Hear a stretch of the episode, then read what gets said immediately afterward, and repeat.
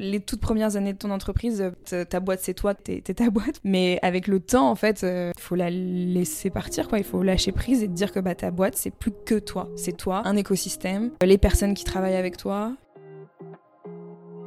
Bonjour, je suis Nathalie et tu écoutes le podcast Business of Yoga.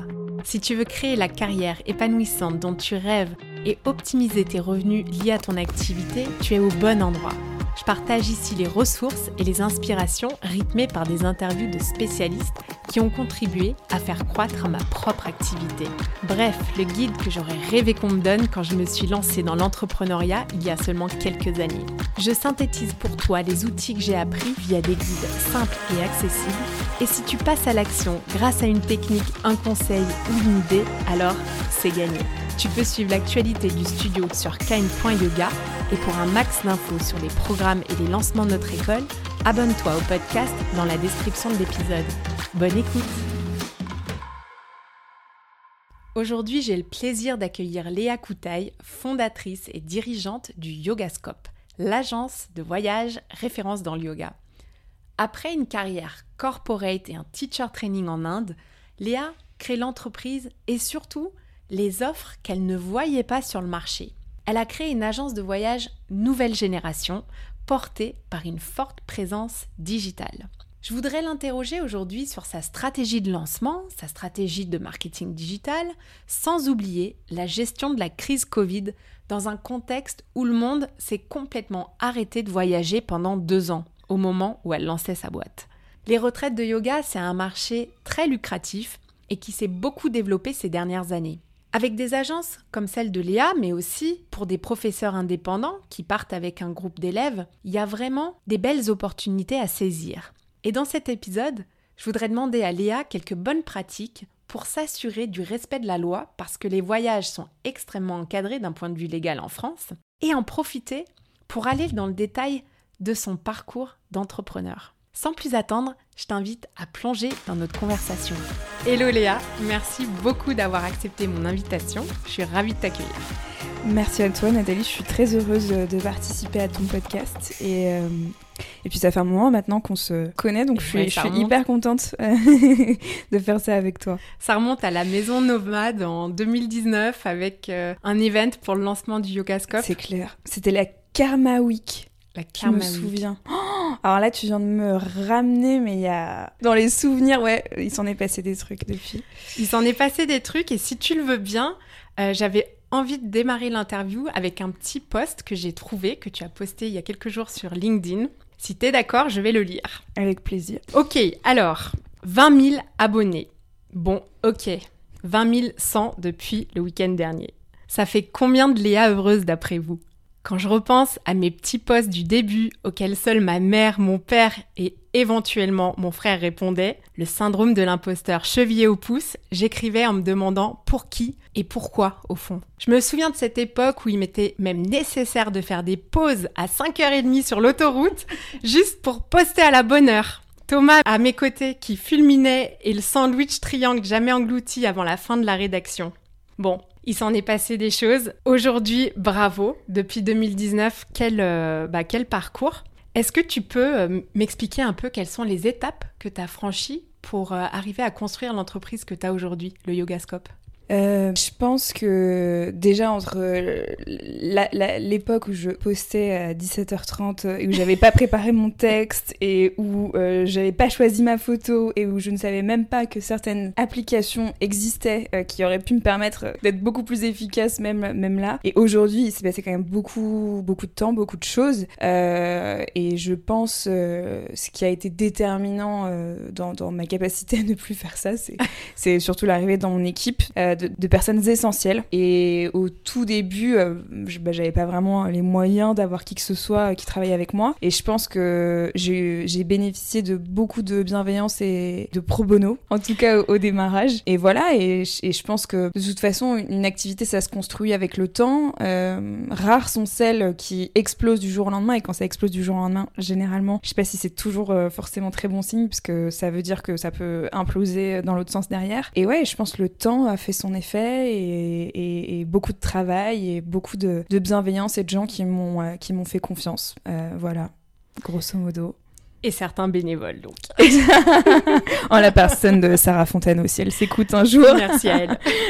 tu as finalement réussi à créer une entreprise dans un secteur où tu pensais qu'il y avait peut-être quelque chose que toi, tu ne trouvais pas en tant que cliente. Qu'est-ce qui fait aujourd'hui la différenciation de ton entreprise, le Yogascope? Alors, je pense qu'on va surtout parler par rapport à l'époque, parce que aujourd'hui, euh, il y, a plein d'autres choses qui existent et c'est cool. Le, secteur a, beaucoup évolué, on est, on est nombreux sur le marché, mais en tout cas, à l'époque, la raison qui m'a fait me dire, ok, j'y vais, je me lance, c'est que tout simplement, des agents spécialisés dans les retraites de yoga, ça n'existait pas. Euh, il y en avait pas du tout. Il y avait des agences de voyage, il y avait des professeurs de yoga, il y avait des studios qui organisaient euh, leurs retraites dans des hôtels, et il y avait la possibilité de prendre ton billet d'avion et de te dire, bon, je pars en Inde, mais je sais pas trop où je vais atterrir. Il y avait Book Yoga Retreats qui existait déjà, mais alors moi, en tant que cliente, l'expérience qu'offrait le site, je m'étais dit non mais c'est impossible. Ça, c'était vraiment hyper flou. Un peu comme le Google de, de la recherche de retraite en masse là. Bah, en fait, c'est surtout tu sais pas euh, avec quel prof tu vas partir, euh, tu sais pas vraiment s'il y a de liens entre les retraites, et puis t'en as qui peuvent être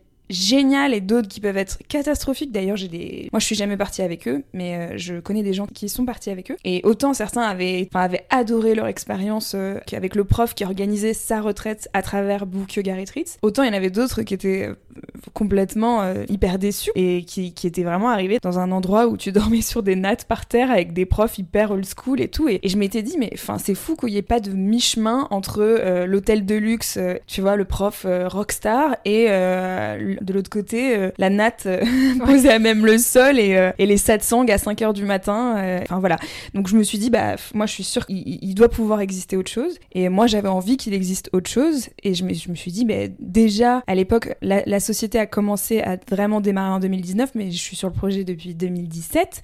En 2017, il y avait déjà plein de gens qui faisaient du yoga, tu vois. Et je, me suis dit, franchement, je, comprends pas qu'il y ait rien qui existe comme ça. Et, voilà. Comment l'idée mûri le projet pendant deux ans, ça je le savais pas. Ah bah j'ai mûri le projet. En fait, j'ai été assez rapide dans l'exécution parce que j'ai fait un abandon de poste en 2017 parce que ma, ma, boîte ne voulait pas me filer de rupture conventionnelle. Du coup, j je me, suis barrée parce qu'en fait, j'étais en plein burn-out et ça allait pas du tout. Et, et le yoga m'a clairement sauvée à ce moment-là. Euh, et en fait, j'ai quitté euh, ma boîte en décembre 2017. Mars 2018, j'étais en Inde, je suivais mon premier teacher training, mais c'était vraiment dans le but, tu vois, de savoir un tout petit peu de quoi j'allais parler. Et ensuite, euh, je suis rentrée et, j'ai voulu commencer par organiser mes, mes, séjours en me disant, bon, je vais le faire en auto-entreprise. Euh, mais en fait, clairement, ça, ça, n'était pas possible, mais on va en parler plus tard. il fallait tout de suite avoir une structure juridique, et eh oui. un, cadre légal. Exactement, exactement. Donc, en fait, j'ai dû créer une agence de voyage beaucoup plus vite que ce que je n'aurais sûrement euh, été amenée à le faire si j'avais voulu faire les choses un peu en, sous-marin.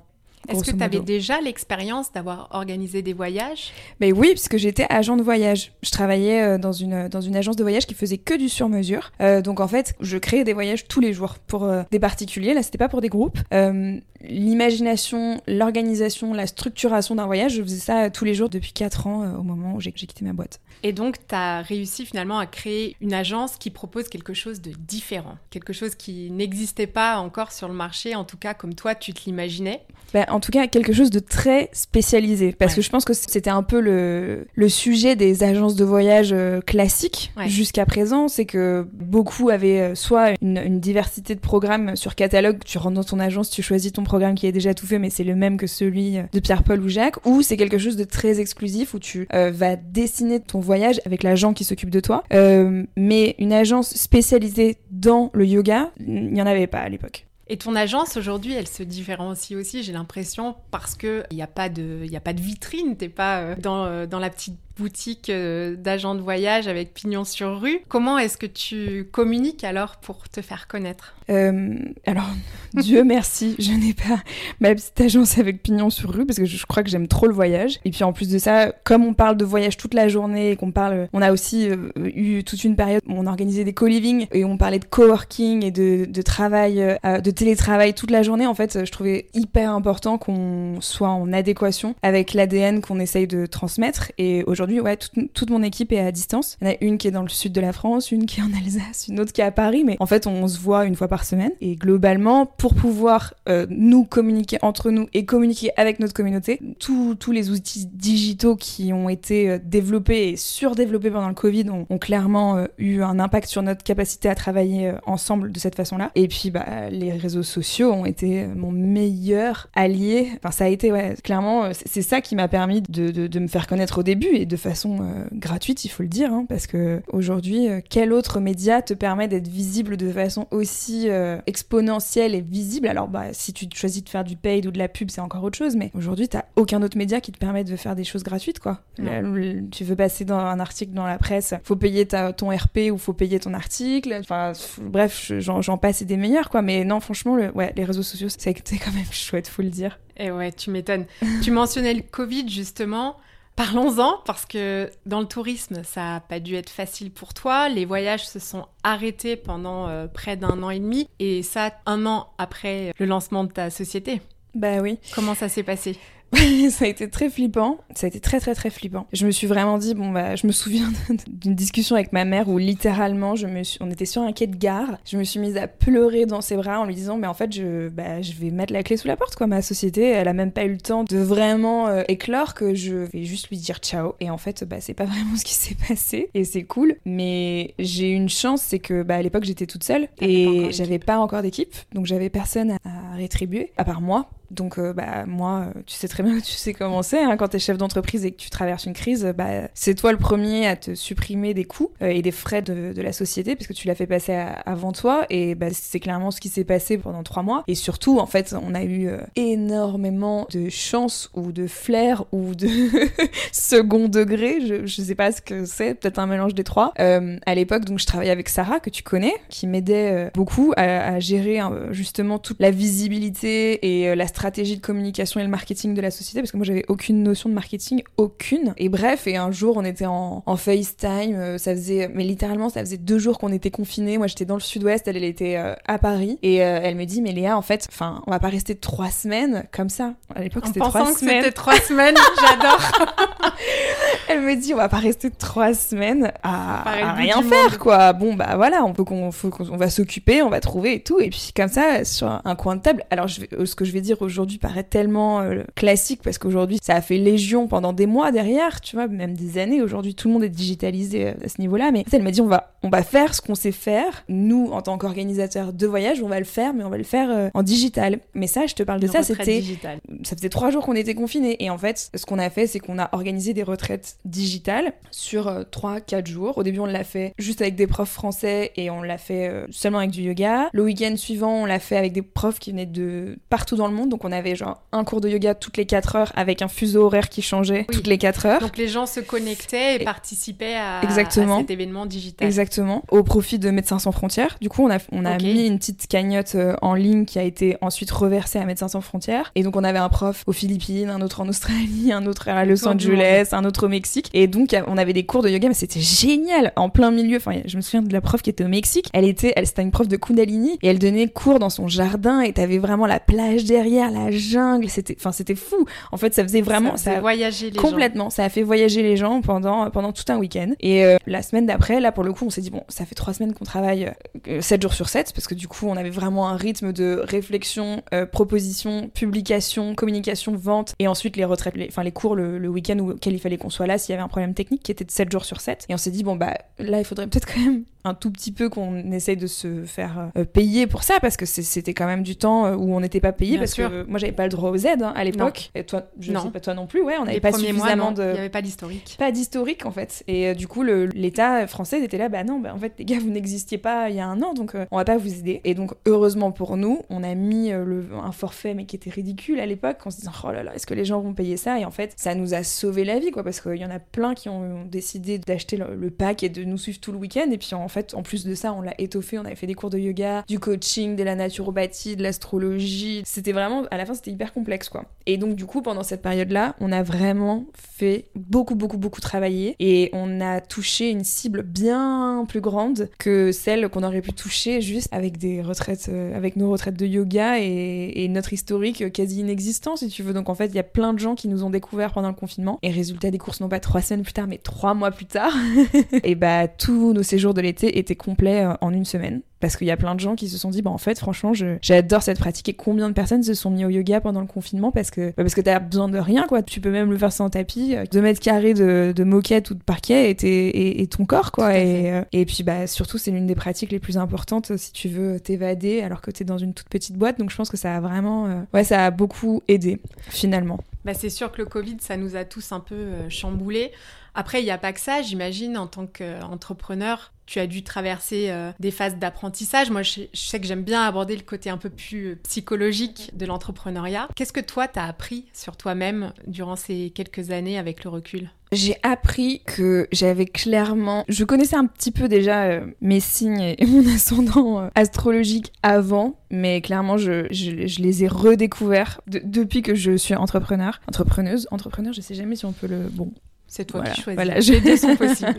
Depuis que j'ai monté ma société, clairement, je pense que j'ai un côté. J'ai donc pour ceux qui s'y connaissent ou qui ont envie de googler ce que c'est, j'ai ma lune, mon signe de lune, qui est en Lion. Et donc du coup, ça fait de toi quelqu'un qui réagit, qui est très dans l'ego, euh, qui va prendre les choses très à cœur, mais qui, tu vois, qui va prendre les choses très personnellement, qui est surinvesti euh, dans son sujet, mais du coup qui a beaucoup de mal à prendre du recul. Et ça, franchement, ça fait partie de mes des choses sur lesquelles il faut que je travaille. Bien dit. Euh, je pense que j'ai découvert depuis que j'ai monté la boîte que j'avais un vrai sujet avec le, le fait que je crée n'est pas moi en fait, tu vois, et hmm. doit être dissocié de, de, ma propre personne. Et ça, je pense que c'est un peu le, ça, en vrai, c'est un peu un sujet pour tous les créateurs d'entreprises. C'est que très rapidement, quand ta boîte elle commence un petit peu à marcher ou que tu peux en parler, etc. En fait, quand tu te présentes en soirée, tu vas dire voilà, j'ai, qu'est-ce que tu fais dans la vie? Ben, je, je, je, dirige une, une, boîte. Et en fait, ça va autant dans les bons côtés que dans les mauvais. Et du coup, tout ce qui ne se passait pas bien ou quand on avait des retours négatifs ou euh, des échecs euh, dans la société pouvait m'impacter moi très très très très fort. C'est-à-dire que j'avais vraiment des chutes de tension mais énormes,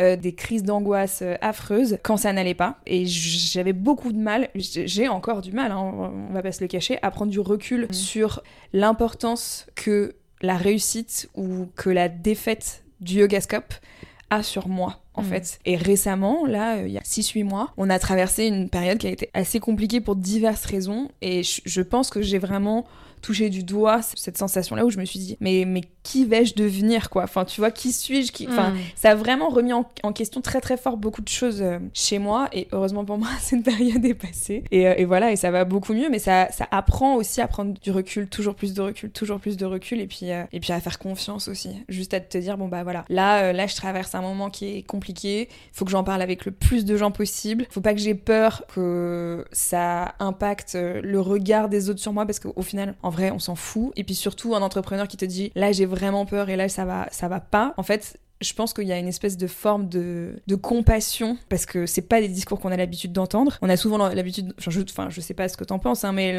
l'habitude d'entendre l'entrepreneur qui va te dire oh, ça cartonne, ma boîte c'est trop bien, c'est machin. vulnérable, euh, Exactement. c'est plus rare. Exactement. Et, euh, et je trouve que c'est important. Et en tout cas, moi, c'est ça qui m'a. C'est ça qui t'a aidé, sauvé, ouais. la communication mm.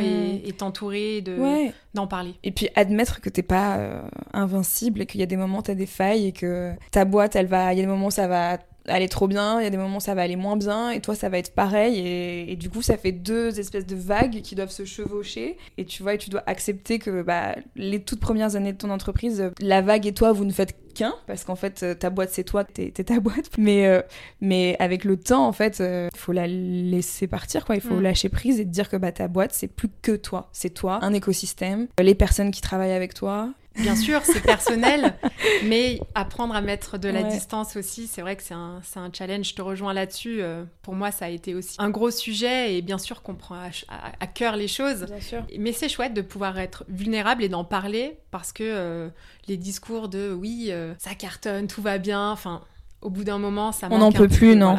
on n'en peut plus. c'est faux. La Startup Nation, on n'en peut plus. Ouais, non, c'est un peu ça. Écoute, Léa, j'ai fait un peu de recherche sur le Yogascope. Je connais bien sûr le Yogascope depuis, depuis longtemps, mais euh, avant l'interview, je suis allée voir un petit peu euh, sur votre site. J'ai regardé euh, vos différentes offres. Donc, j'ai vu bien sûr tous les voyages bien classés, mois par mois. Comme ça, au moins, tu peux tout de suite trouver ce qu'il te faut. Mais j'ai vu aussi que vous aviez des séminaires et je me demandais euh, quels étaient là vos axes de développement pour euh, les années euh, qui viennent? Bah écoute, c'est une très bonne question. Merci. Le, le fait est que jusqu'à présent, et surtout beaucoup du fait du Covid, on a énormément travaillé avec, avec le B2C, avec les, les clients euh, particuliers, parce qu'en fait, euh, ils peuvent décider très bien tout seuls de venir ou non. Si jamais un tel euh, est malade, parce qu'à l'époque, bah, c'était quand même le sujet, bah, si jamais il décide de, décide de pas venir, ça ne remet en cause que sa présence à lui et pas la totalité du groupe. Et en fait, du coup, les, les voyages d'entreprise et les projets d'entreprise se sont vraiment gelés pendant cette période-là. Ça a été une très mauvaise période pour toute la partie événementielle. et, ils ont tout arrêté. Ah bah tout. Ouais, parce qu'en fait, prendre le risque et la responsabilité de réunir euh, X dizaines, centaines de personnes pour un événement, c'était, c'était plus possible. Et puis la logistique euh, derrière tout ça, quand euh, il a fallu sortir avec les masques et compagnie. Donc je, pense que ça, a mis beaucoup de choses en berne pendant, pendant quelques temps. Et là, on a été sollicité par plusieurs, par plusieurs acteurs, justement pour les accompagner, parce qu'il y a une reprise. Et du coup,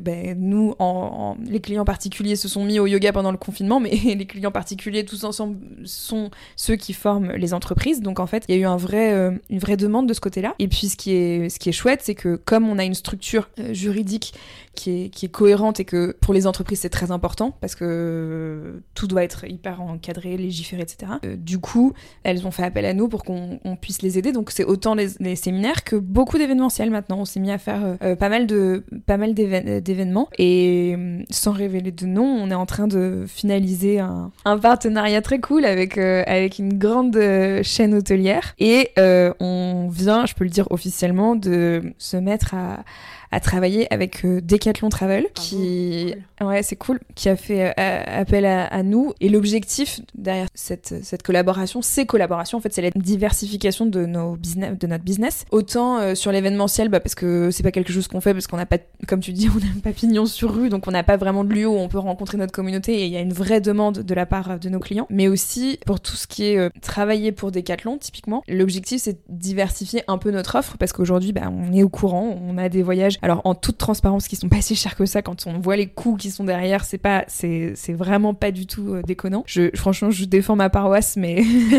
T'as bien raison. vraiment. Mais c'est quand même des voyages qui ont un coût. Ça, on en est euh, tout à fait consciente. Euh, c'est aussi parce que c'est des très très belles prestations avec des, des, très beaux lieux, etc. Et là, l'objectif avec Decathlon, c'est justement de faire pas du tout ce qu'on fait, de garder le socle yoga hyper qualitatif très fort, mais par contre de le faire de façon plus accessible en termes de coûts, en termes de nombre de nuits aussi, qu'on va pas travailler sur le même nombre de nuits et puis euh, diversifier un petit peu les thématiques puisque aujourd'hui nous sur le site du Yogascope on va beaucoup parler de, de, du monde holistique, euh, de tout ce qui va avoir attrait au bien-être, à la enfin à la santé, etc.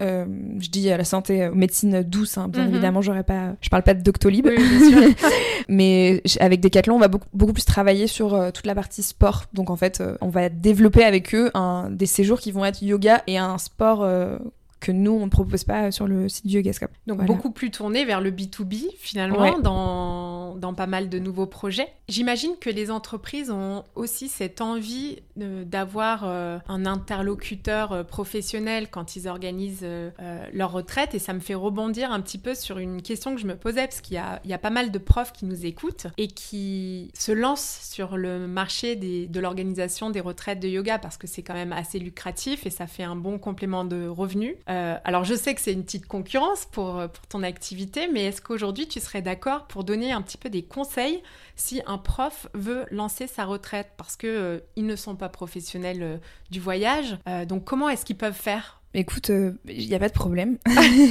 J'ai pas de souci avec la concurrence et euh, au contraire, ça veut surtout dire qu'on est dans un, environnement qui est sain et où il y, a du, y a du travail pour tout le monde. Euh, je pense en revanche que, comme tu le dis, c'est important qu'ils en aient conscience. Organiser sa retraite tout seul, réserver l'hébergement et en fait, le simple fait de combiner deux pôles, alors ça peut être deux activités, ça peut être une activité, un hébergement, ça peut être un transport, une activité, quoi que ce soit, en fait, c'est si jamais tu n'as pas d'accréditation ou d'immatriculation officielle d'agence de voyage certifiée française, c'est totalement illégal. Et euh, il y a plein de profs qui le savent pas. Il y a mm. des profs qui le savent, mais qui qui se disent qu'il n'y a pas qu'il a, pas, mort d'homme, voilà. Et puis euh, en fait, c'est pas là, c'est assez flou, etc. Mais en fait, comme beaucoup de secteurs en France, tout est très réglementé. Et le fait de proposer prestation de voyage à des clients en France, ça doit être fait dans un cadre qui leur permette, en cas de défaut de paiement, en cas de, je sais je vais prendre un, exemple très concret, euh, l'hébergement dans lequel le prof de yoga décide d'organiser sa retraite fait faillite. Ou finalement euh, gros problème, euh, enfin je vais prendre un truc encore plus concret, fuite d'eau, dégâts des eaux finalement l'hébergement veut pas rembourser le prof ou je ne sais quoi en fait. Du coup, les, les élèves ne reverront jamais leur argent. Et ça, c'est complètement illégal. Et en fait, cette juridiction, elle est là pour protéger autant les, clients, les consommateurs français qui sont dans leur droit d'être remboursés quoi qu'il arrive en cas de, défaut de l'entreprise ou euh, de la personne qui organise le séjour, comme euh, ça, ça, protège aussi, il faut le savoir, les, les encadrants. C'est-à-dire que demain, si jamais l'hébergement fait faillite, fuite d'eau, il rembourse pas le prof, c'est le prof qui est euh, responsable techniquement aux yeux de la loi et c'est les sentences sont vraiment pas très cool et, euh, et, bon et en fait euh, en plus de ça on le sait les profs de yoga sont souvent des auto-entrepreneurs donc c'est pas forcément des grosses entreprises avec des gros business avec des avec des tonnes de sous derrière et malheureusement la l'amende elle va être à leur nom en fait elle va pas hmm. être au nom d'une société qui va payer pour le prof je, je, je, donne un peu le, les conditions je suis désolée je me fais l'avocat du diable moi moi-même quand j'ai découvert ce truc là le rose. Quand j'ai voulu monter ma boîte, je me suis un peu dit genre, euh. Mais alors du coup, euh, ça veut dire quoi? Et c'est assez oui, engageant. Parce que tu as une garantie financière à, donner, si je Hauteur de 1 million d'euros, ouais. Ah oui. Ah non, non, pas pour, le, pas pour, pas pour la personne qui organise, mais en fait, l'organisme qui nous certifie, qui, certifie qui, nous, qui nous sécurise, nous garantit, garantit nos voyageurs à hauteur de 1 million d'euros. C'est-à-dire que si demain le Yogascope met la clé sous la porte, on a une sécurité c'est comme un, c'est comme un établissement de, d'assurance, en fait, si tu mmh. veux, qui garantit à tous nos clients d'être remboursés à hauteur de 1 million d'euros. Mmh. Donc c'est quelque chose qui se paye forcément, qui, tu vois, t'as quand même deux trois trucs à faire hmm. pour pouvoir avoir cette immatriculation. D'ailleurs c'était un peu long, je dois l'avouer, et un peu fastidieux pour moi qui n'avais jamais fait de business plan, mais au moins ça m'a permis de me, de, de me challenger. En, en, tout cas, ouais, franchement, je, je, je ne peux qu'évertuer les profs, les encadrants, les organisateurs de retraite de le faire de façon euh, euh, juridiquement euh, encadrée, pas pour me donner plus de travail, mais tout simplement parce que je pense que Déjà, je connais des gens qui se sont fait toper et il y a de plus en plus de dénonciations, malheureusement. Enfin, c'est on vit dans un monde où je pense que la concurrence est rude et où il y a des agences de voyage officielles qui en ont marre. Enfin, moi, je les vois sur LinkedIn tous les jours. Ça tape du poing et euh, je pense qu'il va y avoir Enfin, il y a eu jurisprudence, c'est juste qu'elle est très light pour le moment et c'est pas, c'est un peu dommage de jouer avec euh, hmm. avec ces chiffres-là. Mais en gros, tu peux pas lier l'hébergement et euh, la retraite en, gros et, le voyage. Exactement. Donc si un prof veut organiser sa retraite, en gros il doit faire quoi? Il doit dire bah vous payez euh, l'hébergement vous-même, vous vous débrouillez et on se retrouve là-bas. Exactement. L'hébergement, l'hébergement, les masseurs si jamais il y en a. Euh, en fait, il doit payer tout le monde de façon individuelle. C'est-à-dire que si le prof en, en poche ne serait-ce que 10 euros pour quelqu'un d'autre, c'est illégal. D'accord. Donc pas, facile d'organiser une retraite. pas euh, facile, mais, mais je vais quand même le, dire puisque autant que j'en parle. Euh, nous, on a eu, enfin, on n'avait pas du tout la bande passante pour pouvoir le faire jusqu'à présent parce que on a, on a énormément de travail, et on a beaucoup euh, de retraites nous-mêmes à organiser. mais comme notre équipe s'est un petit peu agrandie, en fait, il y a un moment donné, moi, je me suis surtout dit, bon, en fait, c'est un peu stupide, et c'est là où je te dis que j'ai pas de problème avec la concurrence. C'est un peu stupide d'avoir tous ces profs qui se mettent en danger juste parce que parce qu'ils veulent organiser leur séjour et moi je crois pas trop au truc de on, chacun pour soi et, mm. et on, bosse les uns contre les autres donc en fait on a mis en place un programme qui permet de qui permet aux, profs euh, et aux, aux sociétés d'ailleurs pas que les profs qui veulent organiser des voyages que ce soit lié au yoga, à la méditation, à un séminaire, etc., de, les, de leur donner, entre guillemets, euh, notre certification. Et donc en fait, c'est nous qui nous occupons de toute la facturation, qui redistribuons l'argent à tout le monde. Euh, alors après, il y a différents schémas de fonctionnement. Alors c'est plus ou moins engageant euh, en fonction de ce que le prof ou ce que la personne qui encadre a besoin comme soutien de notre part. Oui, donc plus ils sont présents dans l'organisation de la retraite, Ouais. moins la commission est grande. Exactement, exactement, exactement. Ouais, c'est vraiment. C'est un peu à la carte en fonction Exactement, de- exactement. de- Il y a des profs- prof il a envie de tout organiser ou est-ce qu'il a envie euh, de partir un peu clé en main? Exactement, exactement. Bah, C'est cool ça. Non, c'est cool. On peut le trouver sur ton, ton site Alors, C'est disponible Pour le moment, c'est à la, à la demande euh, sur envoi de, de documents. Euh, mais oui, on est en train de développer une nouvelle. euh, J'en dis pas trop pour le moment, mais Ouais, bah, un nouveau, bah, euh, on a hâte de un voir nouveau ça. pan de notre activité qui sera accessible de façon plus officielle. euh, J'espère. Non, je peux pas donner de deadline, ça va vraiment dépendre. On restera ça à aussi. l'affût alors. Euh, Léa, au-delà de, de tout ça et, de vos offres et de tout ce que vous développez, moi j'ai beaucoup regardé le Yogascope et la manière dont vous êtes passé très vite à cette grosse communauté que je mentionnais euh, en, en intro. Vous avez 20 000 abonnés.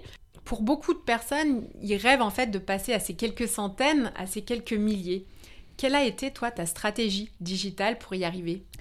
Ben, euh, on en parlait un peu plus tôt. Je pense que le Covid nous a permis de faire quelque chose qu'on prenait peut-être pas suffisamment le temps de faire avant, qui était de juste de donner de Mhm. donner aux gens.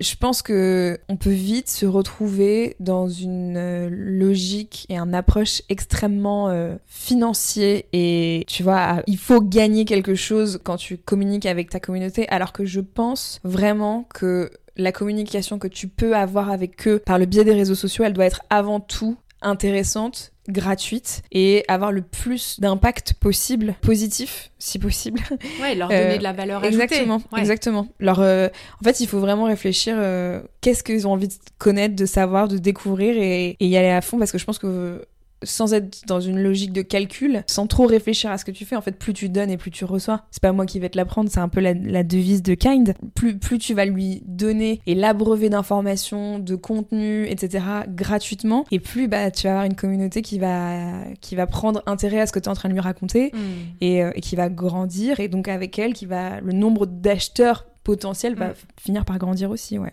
Non, c'est sûr. Et c'est vrai qu'il n'y a pas qu'Instagram. Euh, D'ailleurs, euh, nous, on s'est récemment fait pirater notre compte. Et c'est là où tu te rends compte que euh, c'est important aussi d'avoir d'autres outils. Par exemple, une liste email. Qu'est-ce que vous, vous faites pour, euh, pour développer votre liste email?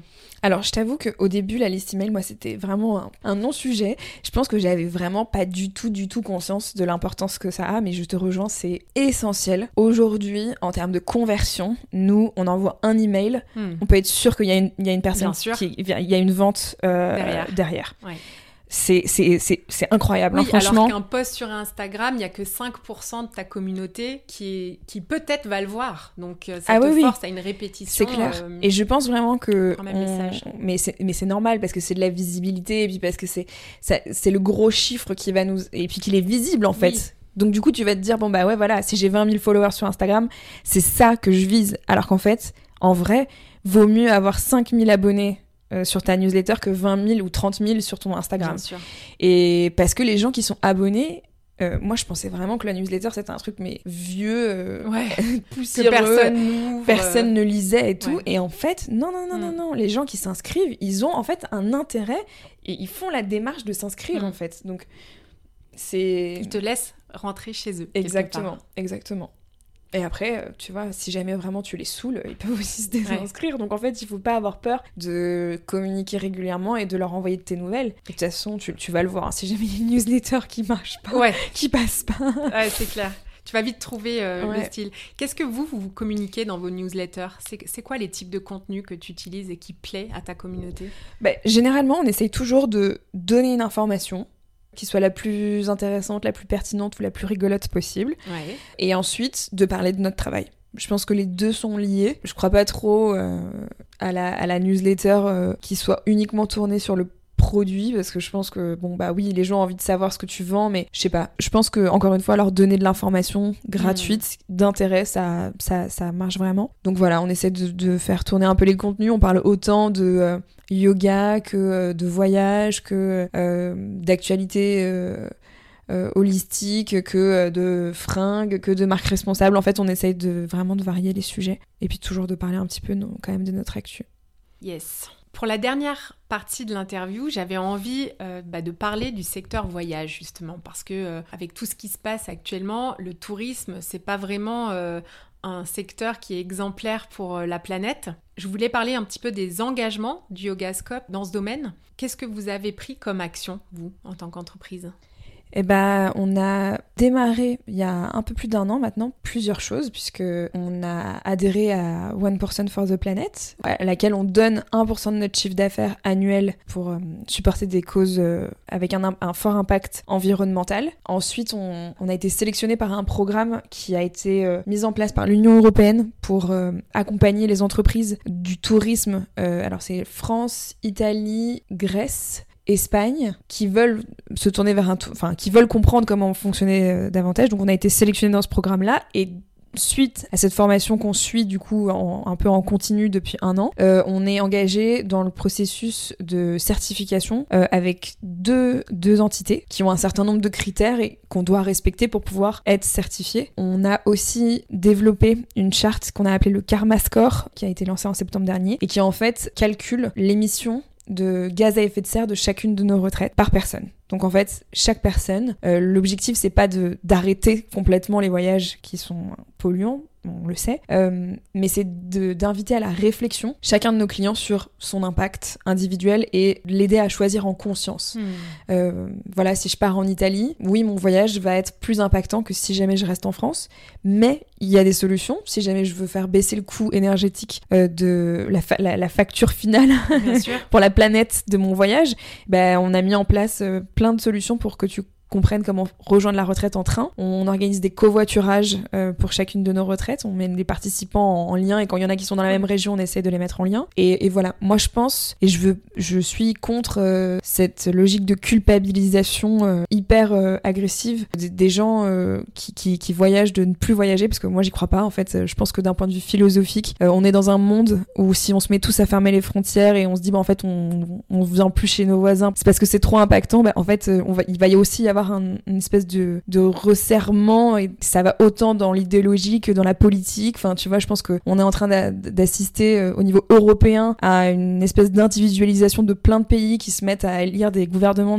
d'extrême droite un peu hmm. partout. Euh, moi, j'ai pas envie de tomber dans ce truc-là et de dire, bah voilà, si vous voyagez dans le pays d'à côté, euh, c'est, enfin, c'est, je pense vraiment qu'il faut qu'on reste ouvert à ce qui se passe dans le monde. Je pense juste qu'il faut qu'on le fasse de façon plus consciente et peut-être moins systématique. Et nous, on essaye en tout cas de proposer des solutions à nos clients qui partent, qui, prennent l'avion, euh, qui voyagent euh, dans un autre pays, de finalement euh, passer plus de temps sur place. Il faut dire quand même qu'on pratique un voyage qui est pas au-delà du transport, qui est pas très polluant. On mange végétarien sur toutes nos retraites. On fait du yoga, de la méditation, on fait du paddle. Enfin, c'est que des activités à, émission de gaz à effet de serre taux zéro, si tu hmm. veux. Donc, en hmm. fait, à part le transport, qui oui est à prendre en considération, tout le reste c'est quand même hyper encadré. Oui, il y a une transparence pour euh, le client quand il va réserver sa retraite. Exactement. Très bien.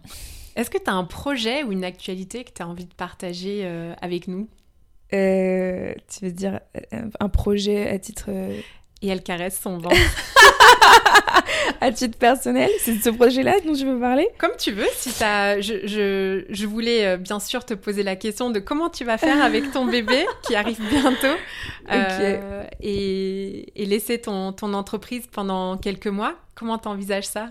Hum, écoute, euh, au début, je crois que ça a été. Bah, ça, en fait, pour tout te dire, ça, ça, ça a été en correspondance avec le moment où je te disais que ça allait pas du tout. C'est le moment où j'ai découvert ma grossesse. D'accord. Je me suis pris un espèce de coup de je, je, le voulais, hein, cet enfant. C'est pas un enfant euh, du hasard, on a, on, a, on a voulu le faire, mais en fait, je pense qu'il y a une. Entre le moment où tu veux ton bébé et le moment où il est dans ton ventre et où ça y est, c'est parti, et où tu te dis, bon, bah en fait, euh, on en est où là? Il y a, clairement, je pense que c'est un peu une, Moi, j'ai fait clairement vécu les montagnes russes. Donc, en fait, je pense que c'est à ce moment-là que je me suis dit, bah, en fait, si je dois prioriser mon bébé, il va falloir que je prenne des décisions très rapidement et que, mm.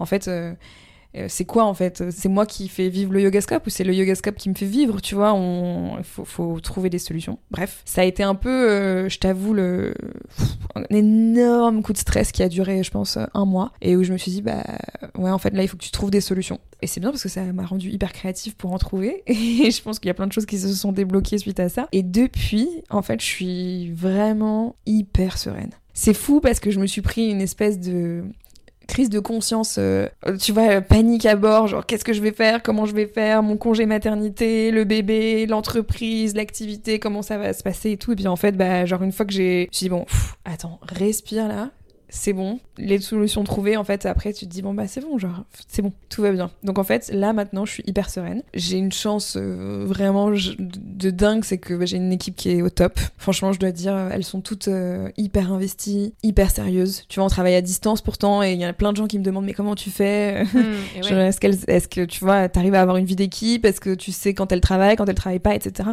Et, euh, et puis, c'est cool, en fait, rien n'arrive par hasard. Romane, qui était en alternance avec moi depuis deux ans, en fait, elle, elle signé son CDI avec moi le 1er septembre et je suis tombée enceinte le 3. Ah oui, ben, c'est bien tombé. Donc tu vois, c'est genre c'est très très bien tombé.